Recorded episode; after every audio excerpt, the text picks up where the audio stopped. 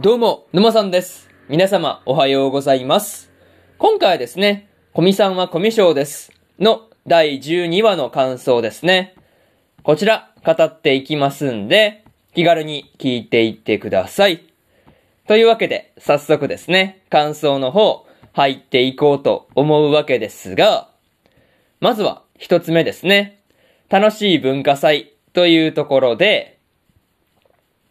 前回に続いてですね、楽しい文化祭が行われていたわけなんですが、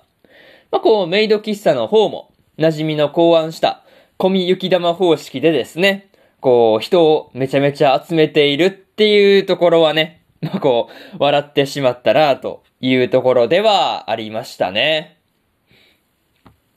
まあ、とはいえ、こう、店の回転率を上げると同時にですね、こう、集客までできてしまっているっていう込み雪玉方式ですね。そう。なかなか恐ろしいなと思ったんですが、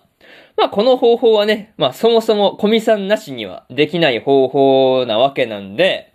まあこう、だとするとコミさんがそもそもすごいよねっていう風に思ったところではありますね。あとはね、こう、馴染みが調子に乗って稼ぎまくったもののですね、こう、先生に見つかってしまって、払い戻しをさせられてしまうっていうオチになっていたりするっていうところは、やっぱりね、笑ってしまったところではありました。なんかね、そういうところは、まあちょっと馴染みもね、やりすぎたなっていう感じでしたからね。また、屋上ではね、未成年の主張が行われていたわけなんですが、まあ、こう、山井さんがですね、小見さんに結婚前提のお付き合いを申し込むっていうところですね。そう。あ、そうきたかっていう感じでね、なかなか面白いところではありましたね。そう。まさかの結婚前提のお付き合いですからね。いや、これには結構びっくりしたなというところでした。まあ、そういうところで、まず、一つ目の感想である、楽しい文化祭というところ、終わっておきます。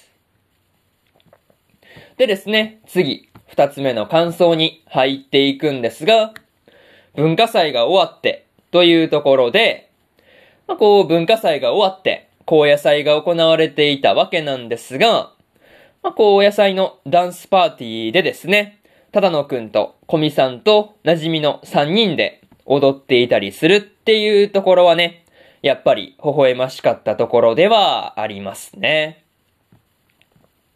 まあ、とはいえ、ただのくんがですね、せっかく小見さんとダンスすることができたのに、こう、ま、メイド服のままだったっていうところで、なんかね、こう、くすっと笑えるところではありましたね。そう。そうか、まだ服そのままかって感じでしたからね。まあ、ちょっと笑ってしまったなというところだったんですが、まあね、こう、他にも、コミさんたちのクラスがですね、せっかく最優秀賞をね、取れそうだったのに、馴染みが、こう、まあ、不正をしてしまったっていうことによって、最優秀賞が取り消されてしまうっていうところは、さすがに惜しいなと思ったところではありますね。まあでも本当にね、多分あと一歩ってところだったんで、まあそれを思うと、まあメイド喫茶も惜しかったなって感じですよね。それと、最優秀賞を逃したっていう時にですね、まあこう、取り消しの原因を作った張本人である馴染みがですね、まあこう、めちゃめちゃいい話風に終わらせようとしていたわけなんですが、まあこれはね、こう、ただのくんのツッコミも合わせてですね、まあこう、爆笑ものだったなという感じではありましたね。まあそういうところで、二つ目の感想である、文化祭が終わって、というところ、終わっておきます。でですね、次、三つ目の感想に入っていくんですが、カラオケに行こう、というところで、まあ、こう、野菜の後にですね、ただのくんのクラスは、こう、全員でカラオケに行っていたわけなんですが、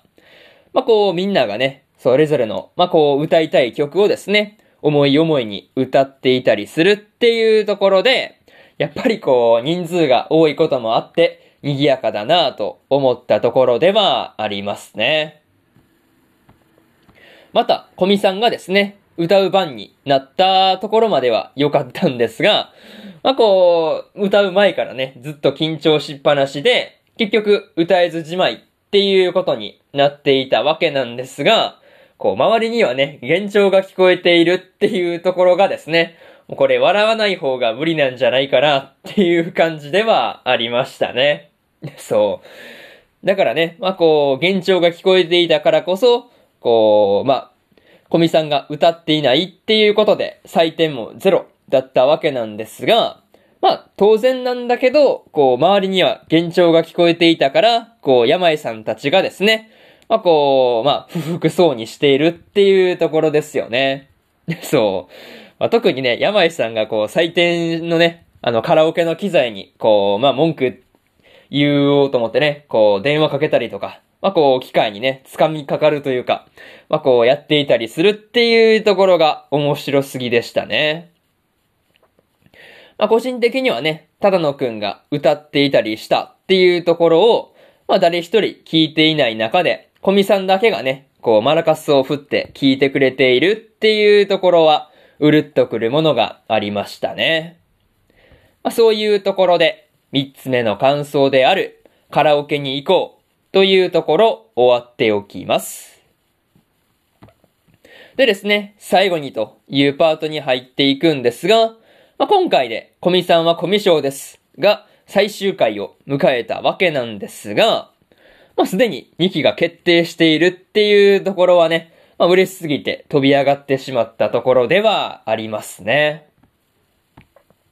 まあ、とりあえず、こう、来年の4月に向けて、鋭意制作中っていうことだったんで、まあ、来年の春には2期が見れる可能性が高いということで、まあ楽しみにしておきたいなと思っているところですね。まあそれと、1話の頃とか、そういうのを思い返していくと、小見さんもかなり友達の数が増えたなと思ってですね。まあすごくしみじみとしたところではありましたね。